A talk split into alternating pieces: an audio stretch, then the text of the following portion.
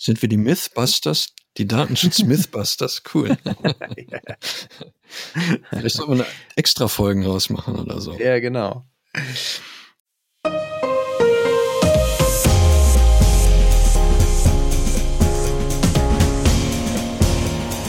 Herzlich willkommen zum Datenschutz-Talk.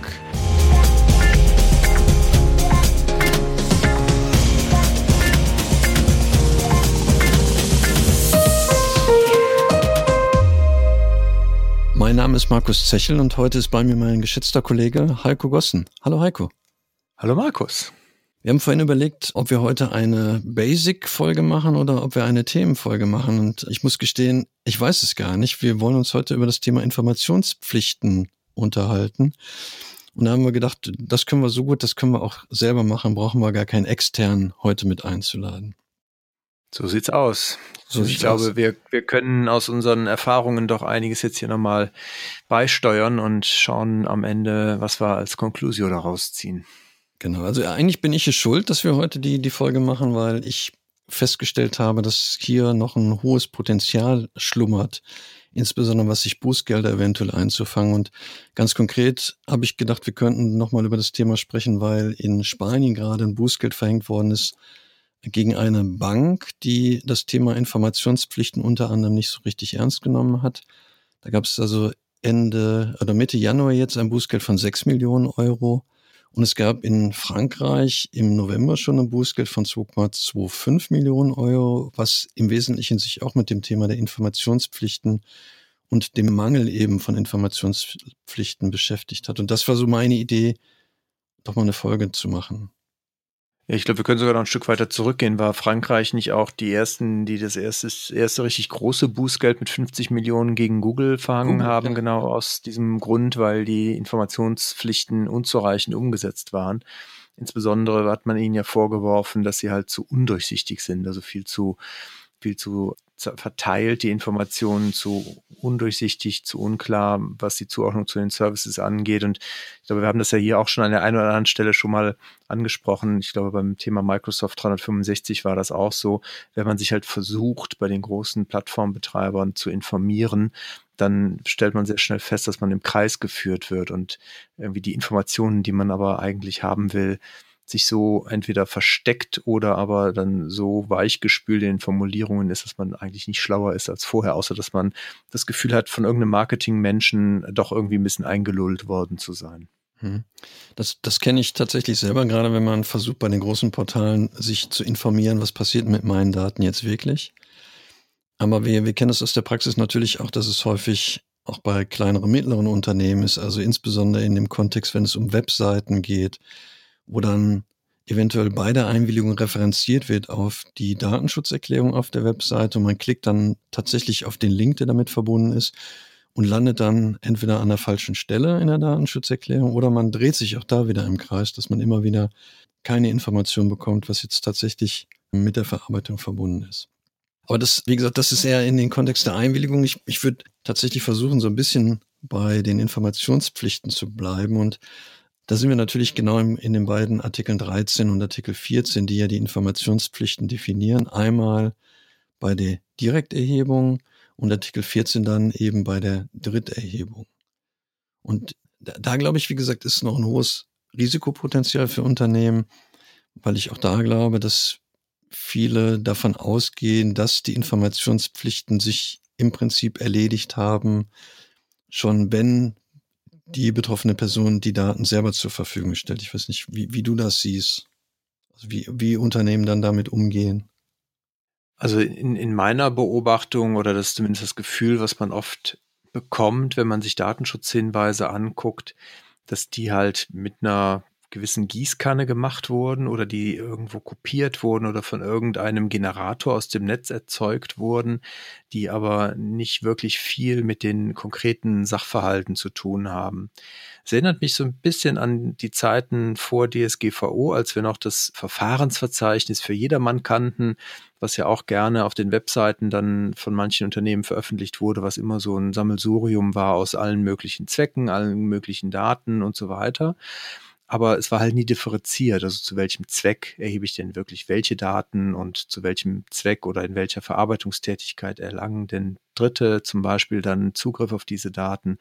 Also dieses, ich schmeiße alles in einen Topf, ich sortiere es ein bisschen nach den angeforderten Dingen, die in Artikel 30 drin stehen oder jetzt hier in dem Fall halt in Artikel 13, 14 aber ich differenziere es nicht und versuche halt irgendwie alles darzustellen. Am Ende hat der Betroffene, ist nicht wirklich schlauer, weil er es halt nicht auseinanderhalten kann, aber ich habe meine, meine Pflicht halt erfüllt. Und ich glaube, da fängt es eigentlich schon an, dass halt das dann nicht, nicht scharf ist, man nicht nachvollziehen kann und damit dann auch genau dieser Eindruck entsteht, dass man halt damit nicht schlauer wird. Hm.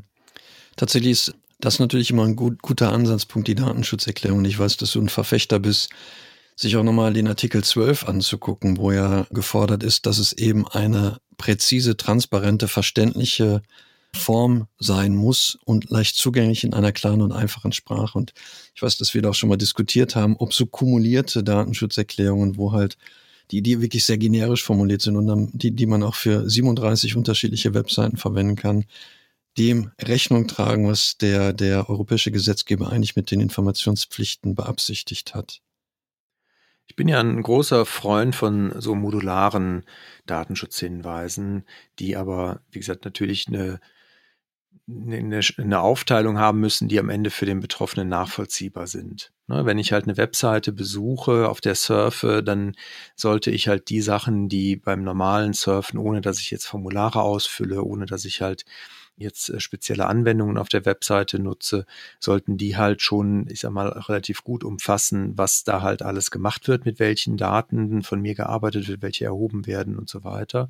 Bin dann aber auch ein Freund davon, wiederum zu differenzieren, wenn ich zum Beispiel Kontaktmöglichkeiten anbiete, wenn ich halt dann Ausstiege habe zum Social Media Kanälen oder anderen Dingen, dass ich das dann schon nochmal separat beschreibe, zumindest die Sachen, die sich halt dann unterscheiden von den Inhalten, die halt jetzt beim normalen Surfen anfallen.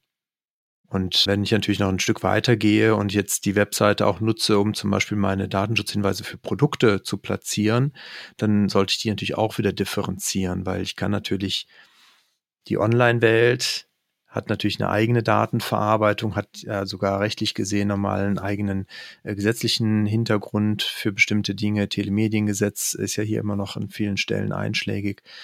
Und dadurch habe ich natürlich etwas andere Bereiche, die ich beschreibe, wie wenn ich jetzt zum Beispiel bei einem Telekommunikationsanbieter gleichzeitig noch über die Datenschutzhinweise für dessen Produkte informiere. Die sollte ich halt schon versuchen, dann auch separat zu halten, so dass ich halt als Betroffener, als User genau weiß, informiere mich jetzt hier die Datenschutzhinweise über mein Surfen und die Daten, die beim Surfen auf der Webseite erhoben werden. Oder sind es halt die Datenschutzhinweise für ein Produkt, was ich zum Beispiel in Anspruch nehmen möchte oder kann? Hm. Das, das begeht mir auch zwischendurch immer mal wieder, dass wenn ich zum Beispiel eine App installiere und mir die Datenschutzbestimmungen dann angucke, vielleicht sogar bevor ich die App installiere, dass ich dann feststelle, dass es die gleichen Datenschutzhinweise sind, die auch für den Betrieb der Webseite verwendet werden. Und ich glaube, dass, dass da nicht eine ausreichende Differenzierung stattfindet. Ich weiß nicht, ob die Verantwortlichen dann immer vermuten, dass es eh keiner liest und man sich nicht die Mühe machen muss, da tatsächlich über den jeweiligen Sachverhalt konkret zu informieren. Ja, oder es ist halt das wirklich, ich schmeiße alles in einen Topf, rühre mal kräftig durch, sortiere es ein bisschen nach, nach äh, Zwecken und Empfängern, aber kann es halt nicht mehr, nicht mehr auseinanderhalten. Und dann kann ich natürlich zwar alles mit einer Datenschutzhinweis-Version, mit einem Dokument im Zweifelsfall erschlagen, formal, aber ich glaube, das sind dann genau die Fälle, die jetzt du eben eingangs ja auch genannt hast, die dann dazu führen, dass die Unternehmen sich vorhalten lassen müssen, intransparent zu sein und damit dann auch Bußgelder kassieren. Mhm. Und, und da, wie gesagt, aus meiner Perspektive natürlich ein hohes Risiko mit verbunden, weil die Datenschutzerklärungen sind ja für jedermann einsehbar und tatsächlich schon, äh, bevor ich überhaupt in, in Geschäftsbeziehungen mit jemandem eintrete, kann ich mir das angucken und habe ja dann da auch die Möglichkeit, eventuell, wenn ich böswillig bin, die Aufsichtsbehörde zu informieren und zu sagen, guck mal hier, bei der Firma am XY ist es um den Datenschutz vermutlich nicht so gut bestellt. Und das Unangenehme ist ja, dass die Aufsichtsbehörden verpflichtet sind, nach der Datenschutzgrundverordnung auch den Aspekten nachzugehen. Also wenn sie informiert werden durch die jeweiligen betroffenen Personen, dass sie dann auch diesen Hinweisen nachgehen müssen und das untersuchen müssen. Da haben die gar nicht die Freiheit, das zu entscheiden. Ja, ich glaube, das, das ist der, der wichtige Punkt, ne? dass ich das halt sehr leicht von außen überprüfen kann, dass ich da sehr leicht angreifbar bin. Und da, glaube ich, können wir schon mal vielleicht auch direkt so einen Blick in Richtung, wie kann man das denn eigentlich auch vernünftig und strukturell angehen, gerade mit Blick auch auf potenzielle Anfragen einer Aufsichtsbehörden. Ich bin da also ein, ein, sehr großer Freund und Verfechter davon, halt die Datenschutzhinweise nie isoliert zu sehen als eine Anforderung, die aus der DSGVO zu erfüllen ist, die für sich steht, sondern die ja sich einbettet in ein vernünftiges Framework, in vernünftige Prozesse und vor allen Dingen in eine vernünftige Datenhaltung. Wir haben ja mit dem Verarbeitungsverzeichnis oder Verzeichnis von Verarbeitungstätigkeiten, wie es äh, in der deutschen Version ja heißt. Schon seit einigen Jahren übrigens. Ja. Da haben wir ja bestimmte Anforderungen erstmal an die Dokumentation von Verarbeitungstätigkeiten. Wir haben ja an verschiedenen Stellen auch schon darauf aufmerksam gemacht, dass man die ja durchaus erweitern kann, um verschiedene andere Aspekte der Dokumentation und Rechenschaftspflichten, die man als Verantwortlicher erfüllen muss oder sollte auf Basis der DSGVO-Anforderungen. Und da kann man natürlich dann auch gucken, dass man diese Informationen, die man da zusammenträgt, die man halt nutzen kann für die Erfüllung seiner Rechenschaftspflichten, dann auch wieder nutzbar macht für natürlich die Befütterung von entsprechenden Datenschutzhinweisen. Also da finde ich, wird halt sehr schnell, also sollte man als Datenschutzbeauftragter oder als Unternehmen immer den Link herstellen und immer wieder auch den Abgleich herstellen. Ich habe ja im Verarbeitungsverzeichnis äh, typischerweise weiß ich ja, wer sind meine Betroffenen, wo werden die Daten erhoben, das kann ich alles darin dokumentieren. Und wenn ich es geschickt mache, kann ich halt direkt darauf basierend auch filtern und aussuchen, okay, welche Zwecke muss ich denn jetzt in meinen Datenschutzhinweisen für welche Betroffenen an welchen Stellen denn extrahieren. Ich kann die Dienstleister, wenn ich das sauber führe, da sogar direkt ableiten, kann also externe Empfänger, kann Drittstaaten, alles wunderbar daraus ablesen und so halt eine, eine Grundlage schaffen für Datenschutzhinweise, die richtig sind, die wie gesagt, integriert sind in, in meine Prozesse, in meine anderen Informationen und wo ich halt eine saubere Basis habe, die ich dann immer wieder mal abgleichen kann. Also zum Beispiel dann auch im Rahmen von internen Audits als Datenschutzbeauftragter ab und an mal wieder mir nehmen kann, daneben legen kann und gucken kann, sind eigentlich Datenschutzhinweise vollständig und korrekt. Mhm. Informationspflichten, das liegt immer auf der Hand, wenn es um das Thema Webseite geht, weil ich glaube, dass ja da die größte Angst auch immer bestanden hat, dass man entsprechend abgemahnt werden kann, wenn man keine ausreichende Datenschutzhinweise hat. Und manchmal glaube ich, dass, dass vielfach die Motivation dahinter ist, sich gegen die, diese Abmahner zu schützen und noch nicht mal mehr in erster Linie die datenschutzrechtlichen Anforderungen zu erfüllen. Und den, den Tipp, den, den ich dann auch mitnehmen würde, wäre halt auch zu gucken, dass man sich selber welche macht und da einen Mittelweg findet. Zum einen, dass sie wirklich ausreichend konkret sind, aber im besten Fall noch so generisch, dass man sie nicht auch ständig anpassen muss. Und dass sie natürlich nur für die Webseite gelten. Und das bringt mich dann zu dem Punkt, der mir so ein bisschen unangenehm in meiner Praxis aufstößt, dass halt Informationspflichten eben nicht nur bei der Erhebung von personenbezogenen Daten auf der Webseite relevant sind. Du hast es schon gesagt, auch bei Produkten natürlich und aber auch gerade auch im internen Verhältnis. Also auch da muss ich gucken, wie informiere ich zum Beispiel meine Beschäftigten über die Verarbeitung von personenbezogenen Daten. Und äh, ich glaube, dass da auch noch Potenzial liegt, insbesondere wenn man sich eventuell mit einem Mitarbeiter dann nicht mehr so gut versteht. Auch da noch ein hohes Risiko besteht, dass man auch da einen Formfehler begangen hat, der dann auch in einer arbeitsgerichtlichen Auseinandersetzung eventuell zum Nachteil sein kann. Wie, was empfiehlst du da in deiner Praxis? Also das ist natürlich in meiner Wahrnehmung bisher noch nicht wirklich ein, ein ernsthaftes Thema geworden. Da ist im, im Auseinandergehen mit Arbeitnehmern eher das Thema Auskunftsrechte und das Nicht-Erfüllen fristgerecht oder vollständig die Auskunftsrechte in Artikel 15 Absatz 3. Ich hoffe, dann sind wir jetzt nicht schuld daran, dass der eine oder andere das versucht, in einer arbeitsrechtlichen Auseinandersetzung zu nutzen. Genau.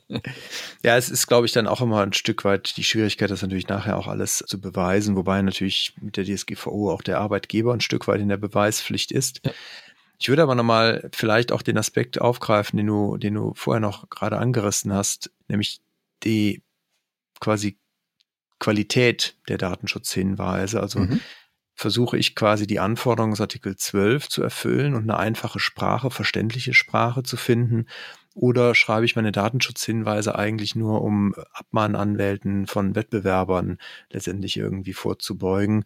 Und verwende im Zweifelsfall den Gesetzestext oder bin sehr nah an dem Wortlaut der Datenschutzgrundverordnung, um mich halt ja nicht angreifbar zu machen. Ich kann das zwar verstehen und ich kann auch einige Unternehmen, die das halt dann zweigestuft gemacht haben, die gesagt haben, wir machen die einfachen Informationen für den Betroffenen, die halt wirklich auch in einem gut verständlichen Sprachgebrauch sind. Und dann verlinken wir aber die echten ja, die, die Pflichtinformationen nach Artikel äh, 12 fortfolgende, die verlinken wir dann nochmal dahinter als weiterführende Informationen und die sind dann halt in diesem eher juristischen Deutsch gehalten, nach dem, nach dem Denken und nach der Maßgabe halt sich da möglichst äh, abzusichern. Ist ein Weg. Mir ist allerdings bisher auch noch kein Fall untergekommen, wo wirklich Abmahnungen ausgesprochen wurden, weil die Datenschutzhinweise jetzt nicht zu eng oder nicht ganz genau am Wortlaut der DSGVO dran waren. Und ich bin halt ein großer Freund davon, wirklich diese etwas einfachere Sprache zu wählen, weil die Gefahr ist ja, unser Geschäft ist Datenschutz Tag ein, Tag aus und mhm. wir, wir sind die Begriffe gewohnt. Wir wissen um die legal definierten Begriffe. Wir wissen auch um die anderen Begriffe, die halt eine gewisse Sinn, einen gewissen Sinn verkörpern, die eindeutig für uns sind, aber die halt für den Betroffenen eigentlich überhaupt nichts sagen. Wenn ich dem Betroffenen sage, hör mal, hier, das ist die Verarbeitungstätigkeit, da fragt er mich doch erstmal, was ist eine Verarbeitungstätigkeit? Was willst du mir ja. überhaupt sagen? Ja. Und ich glaube, da sollte man halt anfangen. Da sollte man sich wirklich mal bemühen und, und reflektieren, wirklich diese einfache Sprache, einfache, verständliche Texte zu finden, kurze Sätze ohne Verschachtelung und so weiter, die halt am Ende wirklich verstanden werden. Ich glaube, damit schafft man einfach viel, viel mehr Akzeptanz bei den Betroffenen, als halt über juristisch saubere, die bis ins letzte Wörtchen letztendlich halt der DSGVO angeglichen sind. Da, wie gesagt, zumindest für den Betroffenen schafft man damit keine großen Mehrwerte. Mhm. Ja, und das entspricht eben genau nicht, nicht der, der Idee, die dann mit den Informationspflichten verbunden ist. Mhm. Gut, dass du das nochmal noch mal mit aufgenommen hast. Aber ich will nicht ganz so weit weg, weil, wie gesagt, für mich sind Datenschutzhinweise eben nur ein Aspekt. Ich glaube, dass, wie gesagt, ja vielfach in, auch in den Fachbereichen oder in den Abteilungen, in den, in den Unternehmensbereichen, die ja dann eben mit den Daten arbeiten, da noch viel Unsicherheit besteht und viel Missverständnis besteht, wann zum Beispiel die betroffene Person zu informieren ist. Ob es jetzt der Beschäftigte ist im Bereich der Personalverwaltung, ob es der Kunde ist, ob es auch ein potenzieller Kunde ist, der, dessen Daten ich dazu kaufe. Weil das ist mir nochmal ganz wichtig zu betonen, dass ja die Informationspflichten unabhängig von der Rechtmäßigkeit der Verarbeitung ist. Also selbst wenn die betroffene Person eingewilligt hat in die Verarbeitung von personenbezogenen Daten und die Einwilligung den, den Pflichtanforderungen genügt hat, indem sie halt ausreichend transparent auch formuliert ist, ist es erforderlich, eben die betroffene Person noch zu informieren, selbst wenn ich die Daten direkt bei der betroffenen Person erhoben habe. Und da, darum geht's halt dabei. Und das will ich nochmal deutlich machen, dass es ganz viele dieser Verarbeitungsabläufe gibt, wo noch zu informieren ist. Ich hatte heute noch einen, einen spannenden Fall beim Kunden, wo halt die Möglichkeiten zum Beispiel der Aufzeichnung von Microsoft Teams oder von anderen Videokonferenzsystemen gerne genutzt werden und wo genau das, glaube ich, auch wieder genau einer der Knackpunkte ist. Ja, also nicht nur das, das Thema Einwilligung vielleicht nicht immer ganz sauber abgebildet ist, das ist immer das andere. Aber es fehlt halt letztendlich schon am Bewusstsein dafür, dass wenn ich sowas machen möchte, wenn ich zum Beispiel einen einen Vortrag, aber letztendlich vielleicht auch ein Meeting aufzeichnen möchte, dass da es letztendlich schon anfängt, dass ich die Betroffenen informieren muss über mhm. Zweck, über Speicherdauer, über Empfänger und so weiter. Und das sind halt die Dinge, die, wie du schon sagst, ne, die sind oft gar nicht bewusst und äh, werden damit auch natürlich dann erst gar nicht, gar nicht abgebildet. Vor allen Dingen, weil man halt der Annahme ist, naja, jetzt haben wir alle eingewilligt, jetzt, jetzt ist ja gut. Aber genau das sind ja eigentlich die Informationen, die ich brauche, auch um eine wirklich informierte Einwilligung am Ende geben zu können. Mhm. Ja, auch im Kundenverhältnis, wie gesagt, gerade wenn ich mir Daten über Interessenten besorge, was ja legitim ist, indem ich mir über einen Adresshändler zum Beispiel eine Selek Selektion vornehmen kann für potenzielle mögliche Kunden, darf ich da natürlich nicht vergessen, dass die Frist für die Information ja auch relativ knapp gewählt ist mit einem Monat. Dass ich da nicht vergesse, dann tatsächlich die betroffene Person auch zu informieren über die Verarbeitung, über die Speicherung der Daten. Und wenn ich die Daten halt erst zu einem späteren Zeitpunkt verwenden möchte als diesen Monat, dass ich dann auch innerhalb dieses Monats tatsächlich nochmal eine gesonderte Information zur Verfügung stellen muss, weil ich ansonsten natürlich bei der ersten Ansprache für die Kontaktaufnahme es tun kann, aber das darf eben nicht länger als einen Monat zurückliegen. Da sprichst du noch einen, äh, einen guten Punkt an, finde ich, der auch gerne mal vergessen wird, wenn es um die Datenschutzhinweise und Betroffenenrechte geht dass wir in Artikel 21 auch nochmal eine Verpflichtung zur Information haben, nämlich immer dann, wenn ich halt Daten im ba auf Basis eines berechtigten Interesses verarbeite. Mhm. Weil wir gucken natürlich, wenn es um die Informationspflichten geht, gerne in Artikel 13 rein. Und äh, wie gesagt, 21.1 und Absatz 2, die werden dann gerne mal, gerne mal übersehen. Und gerade beim Thema Einwilligung, äh, gerade beim Thema Werbung, was du gerade angesprochen hast, ich kaufe also Adressen zu, um zum Beispiel dann Werbung verschicken zu können können, ist ja das ein, das Widerspruchsrecht halt auch sogar ein einfaches Widerspruchsrecht. Ich muss es also noch nicht mal begründen. Ich brauche einfach nur zu sagen, ich möchte es nicht. Deswegen umso wichtiger, dass ich halt dann auch im Rahmen von den Informationspflichten nach Artikel 14 nicht vergesse, direkt auch auf diese Basis berechtigtes Interesse und dann auch den Hinweis auf die Widerspruchsmöglichkeiten gegen Werbung direkt mit zu verankern. Mhm. Ja, gut, dass du das nochmal erwähnst, weil das für die Praxis natürlich relevant ist. Eigentlich auch keine Neuerung. Jeder wird sich noch erinnern, dass eh schon im, im Paragraphen 28 Bundesdatenschutzgesetz im Absatz 4 so geregelt war, dass man über diesen Werbewiderspruch informieren muss. Aber dadurch, dass es jetzt so auseinandergerissen ist, kann man das tatsächlich leicht übersehen, weil von 14 bis 21 ist halt nochmal ein relativ weiter Sprung. Ja. Ja, wie gesagt, in der Praxis sehe ich das ganz oft, dass eben Informationspflichten fehlen. Wenn ich irgendwo an der Kasse zahle im bargeldlosen Zahlungsverkehr und meine Daten eben auch erfasst werden, mein, mein Name als Kontoinhaber, mein, meine Bankverbindung, dann fehlt mir häufig die Information nach Artikel 13. Wer ist jetzt tatsächlich auch verantwortliche Stelle? Ich finde das immer ganz spannend, weil in vielen Fällen ja gar nicht der Ladenbesitzer derjenige ist, der das Forderungsmanagement betreibt, sondern da häufig große Unternehmen hinter sitzen, die sich darauf spezialisiert haben, eben Forderungsmanagement zu betreiben. Und da fehlt mir häufig auch die Information, wem gegenüber habe ich jetzt tatsächlich eigentlich bezahlt und wem gegenüber könnte ich da meine Rechte als betroffene Person geltend machen. Und, und ja, ja, bitte. Wobei aber nicht, dass jetzt der falsche Eindruck entsteht, der Ladenbesitzer natürlich schon derjenige ist, der erstmal mein Vertragspartner ist und der jetzt auch in der Pflicht ist, mich natürlich zu informieren über die Datenerhebung und auch an wen sie dann gegebenenfalls weitergegeben werden. Ne? Das ist das, was du meintest, dass man halt transparent machen muss als Vertragspartner für den Kauf, wem ich jetzt diese Daten oder gegebenenfalls auch die Forderungen übertrage. Ja, es ist schon spannend. Ähm, übertrage ich die Forderung tatsächlich oder zahle ich nicht direkt an jemanden anderen? Also ist es nicht, nicht gleich eine Forderungsabtretung, die dann da zustande kommt. Und eigentlich ist mein Zahlungspartner ein anderes Unternehmen. In der Regel das, das Unternehmen, was halt sich auch mit dem Forderungsmanagement beschäftigt. Ja, aber die, die Abwicklung der Zahlung kann mhm. natürlich mhm. durch einen Dienstleister erfolgen und das kann auch mhm. im Rahmen einer Übermittlung erfolgen, aber der Vertrag, der Kaufvertrag, den ich jetzt eingehe über die Tüte Milch, die ich kaufe und jetzt mit einer mhm. Karte bezahle, das mache ich ja mit dem Supermarktbetreiber und der muss jetzt letztendlich dafür Sorge tragen, wenn er dafür einen Dienstleister einbindet, was er ja nicht muss. Er könnte es ja halt auch, auch selber äh, anderweitig vielleicht lösen. Dann muss er dafür die Verantwortung übernehmen, dass ich alle datenschutzrelevanten Informationen, die nach Artikel 13 vorgesehen sind oder Artikel 14 im Zweifelsfall mir dann noch zugänglich macht. Mhm.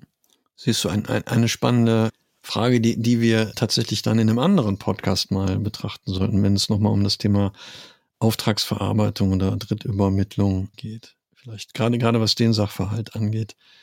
Ich will nicht, dass wir da in eine Diskussion kommen, die so ein bisschen vom, vom Thema wegführt. Wichtig ist halt nur, dass ich überhaupt informiert werde. Und da müsste man halt gucken, wer tatsächlich letztendlich verantwortlicher für diese konkrete Datenverarbeitung ist und dann auch informieren müsste. Ich weiß auch, dass halt eben Anbieter von gerade bargeldlosen Zahlungsverkehren durchaus auch die Auffassung vertreten, dass sie selber verantwortlicher für die Verarbeitung sind. Aber wie gesagt, das, das ist ja auch in Ordnung. Das können die ja auch sein. Ne? Aber sie kriegen die Daten ja nur mittelbar vom Betroffenen. Der sind ja darauf angewiesen, dass der Händler sie letztendlich erstmal einbindet in seinen Prozess. Und damit ist für mich erstmal die erste erhebende Stelle der Supermarkt oder der Händler. Das muss nicht sein, weil es kommt darauf an, wem, wer Betreiber dieses Gerätes ist, wer die Infrastruktur betreibt.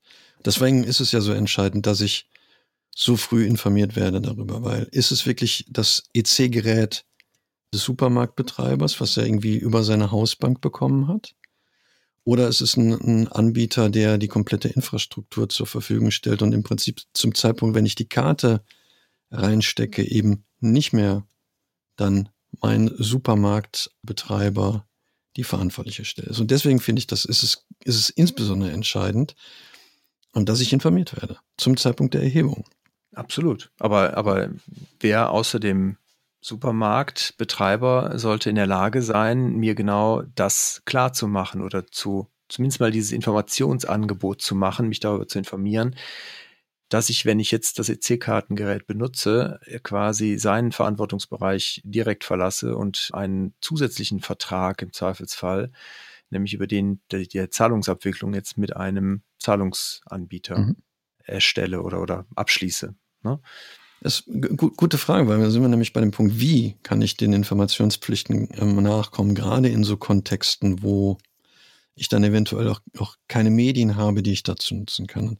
Ich weiß nicht, ob der Kassenbon auf der Rückseite wirklich ausreicht, um die Pflichtinformationen nach Artikel 13 äh, zur Verfügung zu stellen.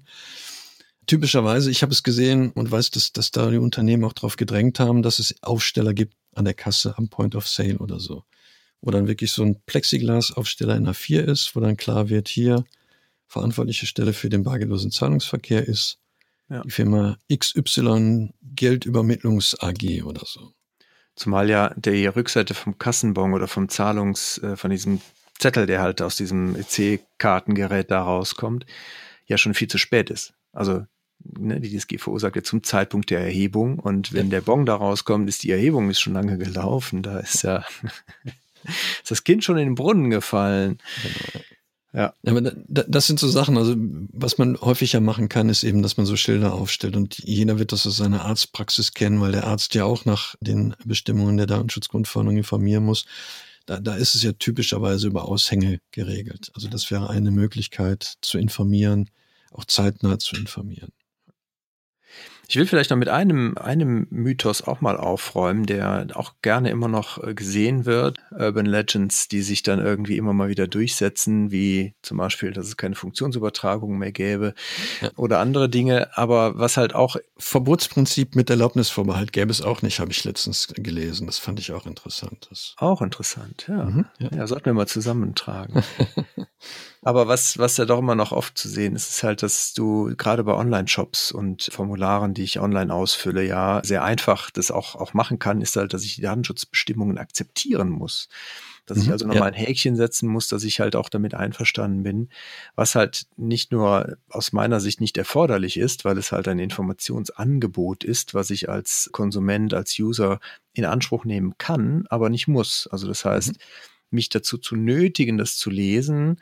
Wie gesagt, schaffe ich ja nur unnötige Hürden eigentlich, gerade wenn wir jetzt über einen Online-Shop im Checkout sprechen. Wie gesagt, ist ja jedes Häkchen, was ich setzen muss, eigentlich, ähm, was man aus, aus kommerzieller Sicht sich eigentlich gerne sparen möchte.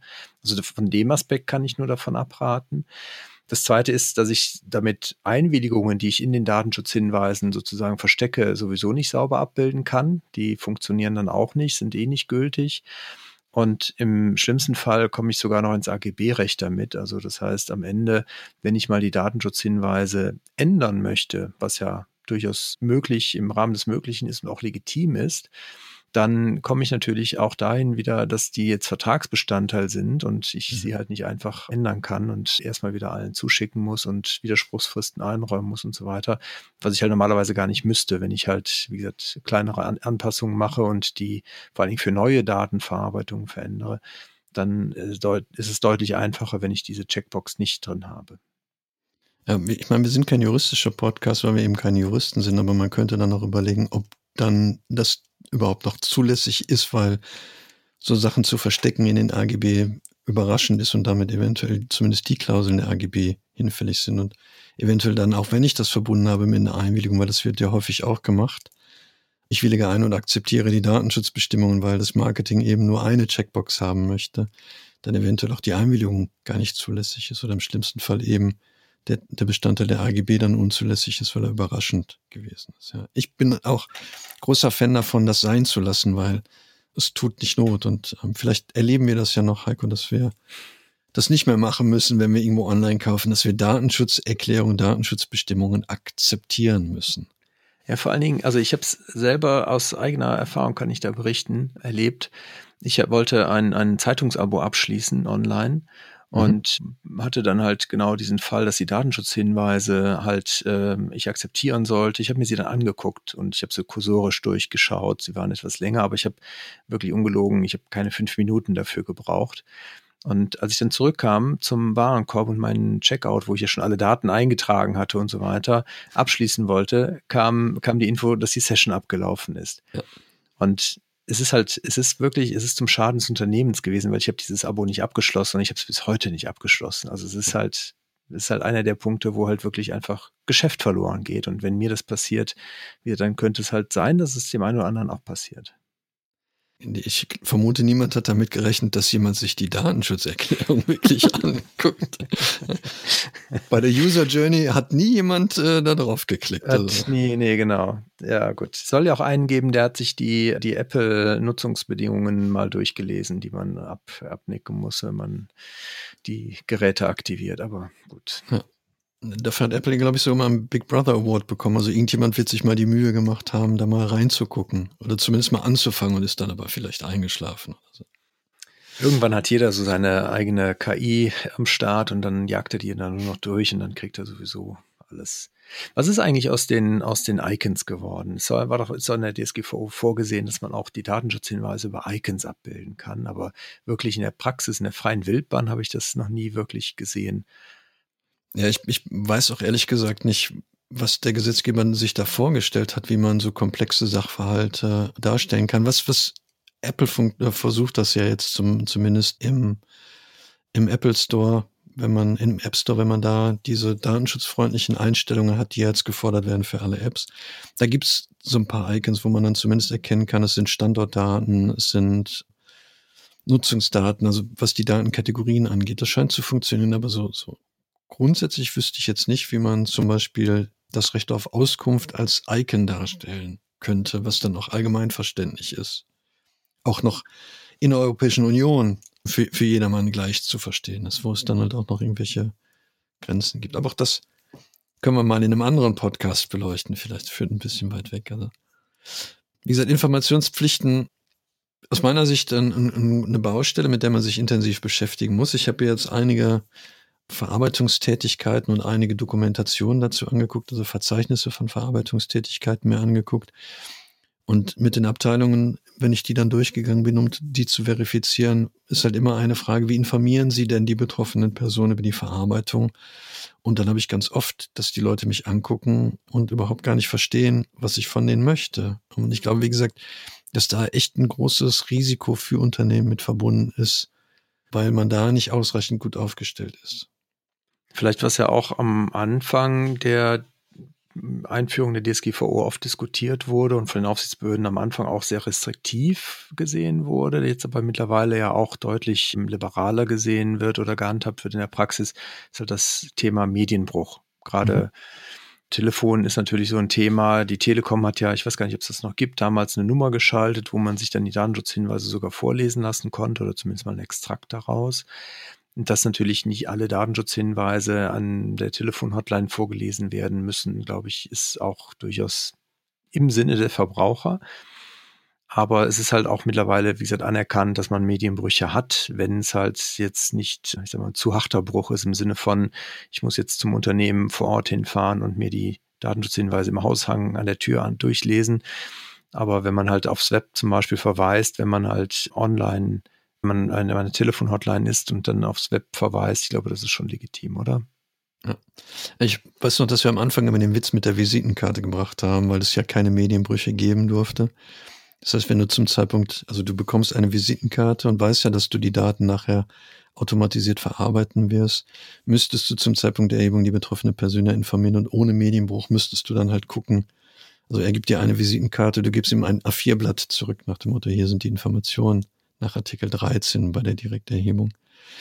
Das kann man ja, glaube ich, mittlerweile etwas, etwas angenehmer abbilden. Die Bitkom, der Bitkom hat ja auch empfohlen, dass man da zum Beispiel, wenn man die Daten dann speichert, in seinem CRM zum Beispiel dann eine Information schicken kann, die den, dem genügt. Und ansonsten gibt es ja auch die Empfehlung, mit unterschiedlichen Leveln von Informationen zu arbeiten. Also zumindest mal klar zu machen, wer ist verantwortlicher für die Verarbeitung, Zweck, Rechtsgrundlage und dann auf Aspekte wie betroffenen Rechte durchaus nochmal anders hinweisen kann. Das ist ja auch bei der Videoüberwachung zum Beispiel. Ähm, es ist häufig ja auch nicht hilfreich, bei der Videoüberwachung dann schon alle Informationen zur Verfügung zu stellen, weil man das häufig gar nicht auch erfassen kann in der Kürze der Zeit. Wichtig aber natürlich, dass auch da die Informationspflichten gelten nach Artikel 13 und die möglichst zum möglichst früher dann auch, also spätestens eben zum oder vor, vor der Erhebung im Prinzip noch zur Verfügung gestellt werden müssen. Und da ist ja auch der Witz, wie sieht denn dann so ein Schild aus? Ähm, dann brauche ich keine Videoüberwachung mehr, weil ich die betroffene Person dann eh nicht mehr sehen kann, weil die hinter dem Schild verschwindet. Ja, so Plakattafeln. Oder ich mache eine. Lautsprecheranlage und verlese sie die ganze Zeit. Oh, auch schön. So eine Endlosschleife. Freuen sich die Hört, hört. Hört, hört. ja, sehr gut. Sollen wir vielleicht so ganz spontan, ich weiß, ich äh, ist jetzt gemein, ah, aber lass uns doch ja, mal so die, die fünf Do's and Don'ts bei den Datenschutzhinweisen nochmal zusammenfassen, bevor wir zum Schluss kommen. Das ist in der Tat überhaupt gar nicht vorbereitet. Das ist super gemeint von dir. Do's and Don'ts. Ja, wir haben ja schon, schon, den ersten Tipp haben wir schon gebracht, wenn es um das Thema Datenschutzhinweise im Internet geht. Da würde ich sagen, das Do ist, dass man die versucht, möglichst für die Nutzer dann auch anzupassen. Vielleicht auch immer guckt, wer, wer ist jetzt eigentlich der Kunde und versucht weniger die datenschutzrechtlichen Bestimmungen nochmal runterzuschreiben. Da könnte man dann auch die Artikel verweisen. Und ähm, das wäre das Du, also äh, transparent zu machen, einfache, verständliche Sprache. Und das Don't ist vielleicht, welche zu nehmen, die man irgendwo mal gefunden hat, die einem irgendwie schön vorkamen und die dann mit der eigenen Webseite aber wenig zu tun haben. Das wäre so ein Do und ein Don't. Sehr gut. Ich hätte dann noch das äh, Don't, dass man halt nicht alles vermischt und quasi nur Gruppen von Verarbeitungstätigkeiten beschreibt und Gruppen von Empfängern, sondern dass man es halt ein bisschen differenziert und modularer gestaltet, damit man auch unterscheiden kann, was jetzt für einen gerade relevant ist. Ja, dann würde ich noch ein Du dahinter hängen, dass man wirklich äh, sich alle Verarbeitungstätigkeiten oder Prozesse nochmal anguckt und da schaut, informieren wir die betroffenen Personen wirklich so, wie es gefordert ist, entweder bei der Direkterhebung zum Zeitpunkt der Erhebung oder bei der Dritterhebung spätestens innerhalb eines Monats von der Verarbeitung der personenbezogenen Daten. Ich hätte dann auch noch ein Du, nämlich halt das Verlinken der Informationen mit dem Verzeichnis der Verarbeitungstätigkeiten. Wenn ich das halt aktuell habe, dann habe ich halt auch immer eine gute Basis, um meine Datenschutzhinweise korrekt und aktuell zu halten und damit dann auch die Möglichkeit habe, das zu prüfen. Und damit wären wir bei einem weiteren Du, nämlich die aktive Überprüfung der Datenschutzhinweise, ab und an zumindest. Das ist ein gut, guter Hinweis. Ich würde tatsächlich auch nochmal mir Gedanken machen, wie ich dann auch informieren kann, damit es auch sowohl für mich als Verantwortlichem, aber auch für die betroffene Person angenehm ist. Also da jetzt zu sagen, ja, gucken Sie doch im Internet, da haben wir es doch drinstehen reicht vielfach auch nicht aus. Ich stelle mir halt gerade die Situation in der Arztpraxis vor. Ich komme da rein, bin krank, möchte trotzdem aber wissen, was mit meinen Daten passiert und werde dann gebeten, mir doch irgendwie im Internet die Informationen zu selber zusammenzuklicken. Das halte ich eben für nicht angemessen. Also auch da wenig Hürden einzubauen vielleicht. Und jetzt hätte ich noch einen Du. Ich glaube, das ist auch nicht zu unterschätzen. Man sollte eine vernünftige Versionierung seiner Datenschutzhinweise haben. Das heißt, immer festhalten, wann, zu welchem Zeitpunkt war welche Version aktuell. Also sprich, wann ist die eingeführt worden und wann ist die nächste gekommen, damit ich halt gerade bei dem, was du vorhin angesprochen hast, im Falle von Streitigkeiten auch belegen kann, wann welche Datenschutzhinweise für den Betroffenen zur Verfügung standen. Da sprichst du natürlich einmal die Nachweispflichten an, die sich direkt aus dem Artikel 5 ergeben, aber auch aus Artikel 24, 25 ergeben, klar. Das sollte man noch nicht vergessen, dass da ganz wichtig ist, dass man den Nachweis führt, dass man sich an die Bestimmung der Datenschutzgrundverordnung auch gehalten hat. Also durchaus auch in der Vergangenheit schon gehalten hat. Ich weiß nicht, wie viele es waren. Waren es jetzt fünf bestimmt, oder? Ah, ich glaube, wir waren sechs, sieben.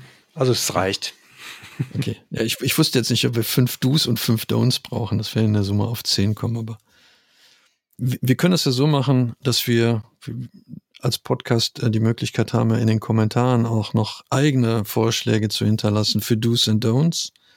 Genau. Ansonsten weiß ich nicht, ob du sonst noch was hast. Ich weiß auch gar nicht, wie lange wir heute gemacht haben. Das ja, ich glaube, wir haben unsere Durchschnittsdauer schon etwas überschritten. Wir sollten, okay. sollten langsam zum Ende kommen. Okay, dann, dann komme ich zum Wrap-up ähm, und ähm, bedanke mich natürlich bei dir. Es hat wie immer unheimlich viel Spaß gemacht, dafür, dass wir es insbesondere so gut wie gar nicht vorbereitet hatten. Ist, glaube ich, doch irgendwie was Substanzielles bei rausgekommen. Ich danke dir. Bedanke mich bei den Zuhörern, die bis hierhin durchgehalten haben. Und bei denen, die bis hierhin nicht durchgehalten haben, bedanke ich mich natürlich auch, aber die wissen das eben nicht. Falls Sie uns Hinweise hinterlassen wollen, falls Sie Themenvorschläge haben, wissen Sie natürlich mittlerweile, wie Sie uns erreichen können. Das sind die typischen Medien. Wir sind bei Twitter zu erreichen, wir haben einen Instagram-Account. Sie können uns aber auch E-Mails schreiben an unsere E-Mail-Adresse über die Megosense. Wir freuen uns auf Kommentare, die Sie hinterlassen, insbesondere natürlich 5-Sterne-Bewertungen bei den jeweiligen Podcast-Medien. Und ansonsten würde mir äh, nicht viel mehr übrig bleiben, als Ihnen einen schönen Tag zu wünschen. Dem schließe ich mich an. Einen schönen Tag, bleiben Sie uns gewogen und auf bald. Bis bald.